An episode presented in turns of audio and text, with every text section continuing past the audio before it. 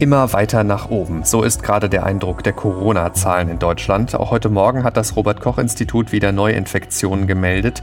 4.325 binnen 24 Stunden. Das klingt fast ein bisschen wenig im Vergleich zu den fast 8.000, die ja am Samstag gemeldet worden waren. Aber am Wochenende da übermitteln nicht alle Gesundheitsämter Daten und deshalb, wenn man den Wert heute Morgen mit dem vom Montag letzte Woche vergleicht, dann sind das fast 2000 Fälle mehr.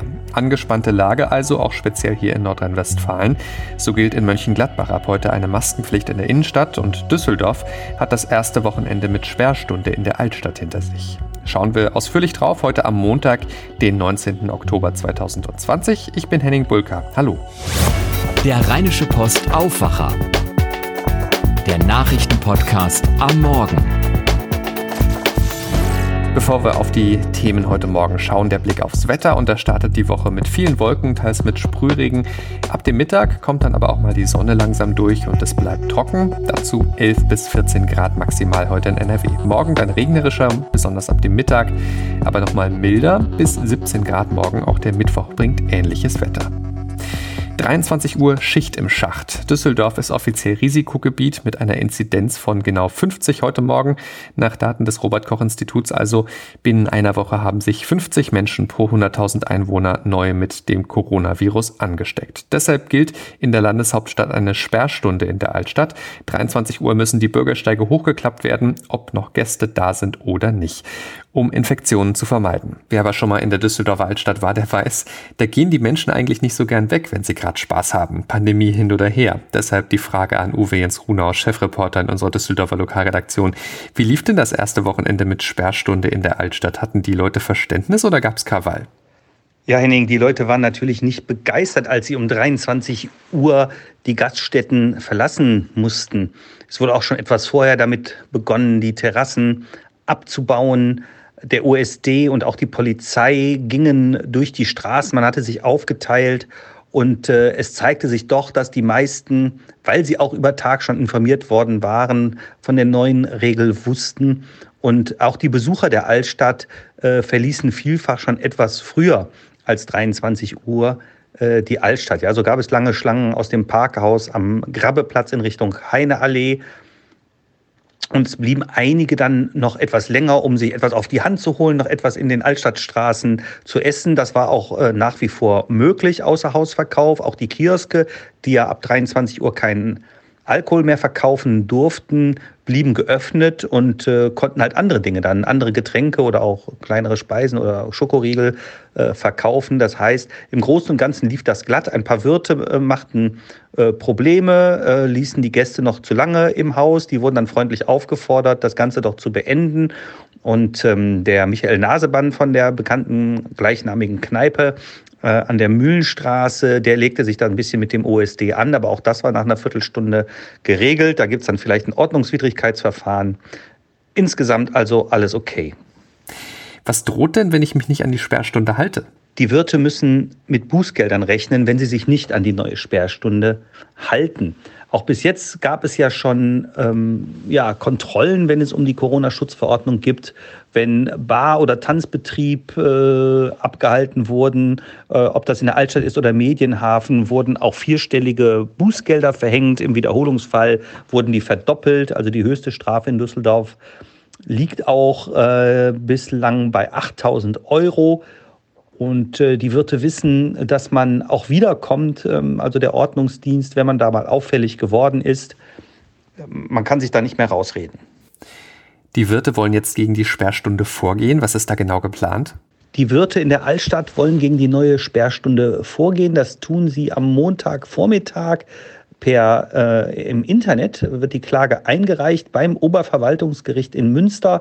Ähm, es hätten viele Wirte aus der Altstadt geklagt. Man hat sich dann abgesprochen und der Walid El Sheikh, der mehrere Bars hat, wie das Sir Walter auf der Heinrich-Heine-Allee in Düsseldorf, der reicht die Klage ein. Der hat auch die Stadt schon verklagt vor dem Verwaltungsgericht wegen der Sperrstunde um 1 Uhr. Ähm, jetzt verklagt er die Landesregierung und äh, der, das Kernargument ist, die, diese Sperrstunde von 23 Uhr ist nicht verhältnismäßig. Ähm, es gibt kaum nachweisbare Fälle von Infektion mit dem Coronavirus in Gaststätten und deswegen kann man ähm, das Geschäft der Wirte nicht um diese Uhrzeit beenden. Das ist die Kernaussage und man hofft, weil es ein Eilantrag ist, dass es ähm, spätestens zum Donnerstag schon eine Entscheidung gibt. Uwe Jens Runau, vielen Dank. Damit schauen wir nach Mönchengladbach. Dort liegt die 7-Tages-Inzidenz knapp unter dem Schwellenwert von 50.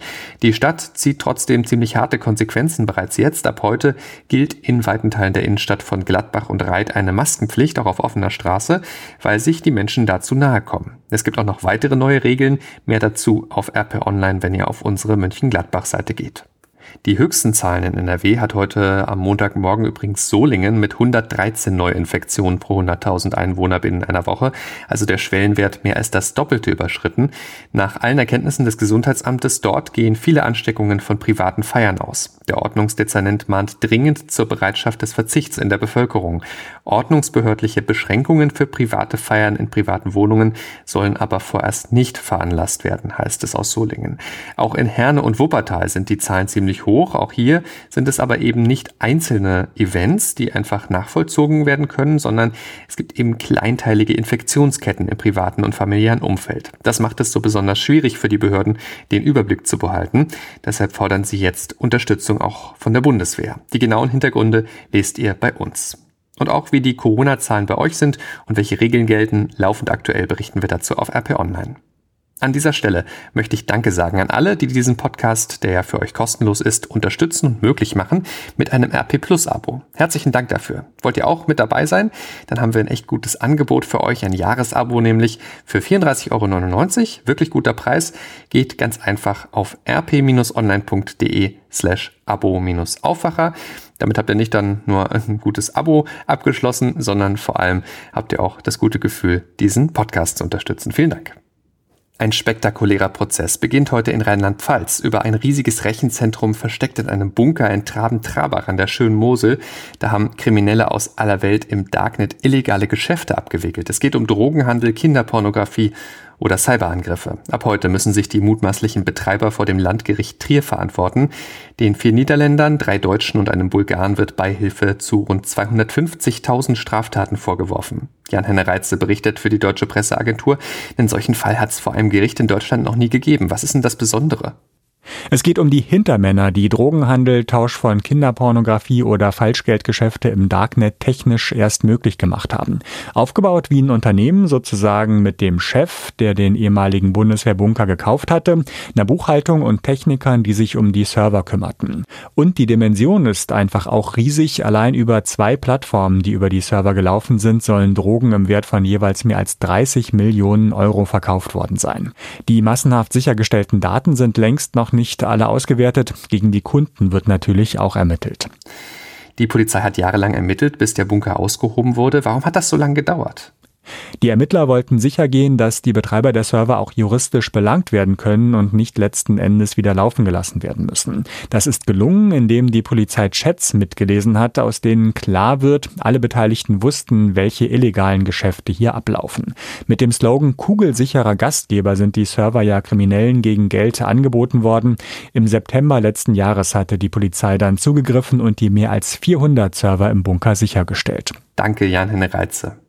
Schauen wir jetzt noch auf die weiteren Themen heute Morgen. Es wird mal wieder gestreikt heute. In vielen Städten in NRW fahren erneut keine Busse und Bahnen, darunter in Düsseldorf, Köln und Mönchengladbach. Grund ist ein Streik der Gewerkschaft Verdi für bessere Arbeitsbedingungen für das Personal. Eine Übersicht, wo es Einschränkungen gibt, findet ihr auf RP Online wegen der verschärften Corona-Lage. Da sind von heute an wieder bundesweit telefonische Krankschreibungen bei Erkältungsbeschwerden möglich. Die Regelung gilt vorerst bis zum Jahresende. Das hatte der gemeinsame Bundesausschuss im Gesundheitswesen beschlossen. Patienten mit leichten Atemwegserkrankungen müssen daher nicht in eine Praxis gehen, um eine Krankschreibung zu bekommen. Sie können einfach anrufen. So sollen volle Wartezimmer und Ansteckungsrisiken vermieden werden. Bundeskanzlerin Angela Merkel berät heute mit rund 130 Vertretern aus Migrantenorganisationen, Religionsgemeinschaften, Wirtschaft, Politik und Sport über die Integrationspolitik. Beim sogenannten Integrationsgipfel, der inzwischen zum zwölften Mal stattfindet, diesmal aber als Videokonferenz, da geht es unter anderem um digitale Formate der Sprachförderung und Beratung, die verbesserte Anerkennung von ausländischen Berufs- und Bildungsabschlüssen und die Förderung von frühkindlicher Bildung. Ein brutaler Mord schockiert weiter Frankreich. Ein Lehrer war in der Nähe von Paris am Freitag mit einem Messer angegriffen worden. Er wurde enthauptet. Vorher hatte er mit seinen Schülern über Meinungsfreiheit gesprochen. Zehntausende waren gestern unter dem Motto Je suis Samuel oder Je suis Prof, also zu Deutsch Ich bin Lehrer, auf die Straße gegangen, um für Meinungsfreiheit zu demonstrieren. Frankreich will nun stärker gegen Radikalisierung vorgehen und die Sicherheit an Schulen verbessern. Frankreichs Präsident Emmanuel Macron hat sich dafür ausgesprochen, sehr schnell konkrete Maßnahmen gegen radikalisierte Gruppen umzusetzen, wie es aus Élysée-Kreisen hieß. Das war der Rheinische Post Aufwacher vom 19. Oktober 2020. Heute Nachmittag gibt es dann unser Update zur Nachrichtenlage hier im Podcast-Feed des Aufwacher. Wenn ihr uns etwas sagen wollt, dann schreibt gern eine E-Mail an aufwacher.rp-online.de. Auf Twitter bin ich at San Pietro. Mein Name ist Henning Bulka. Habt jetzt einen guten Start in die neue Woche. Bis dann. Ciao, ciao. Mehr bei uns im Netz www.rp-online.de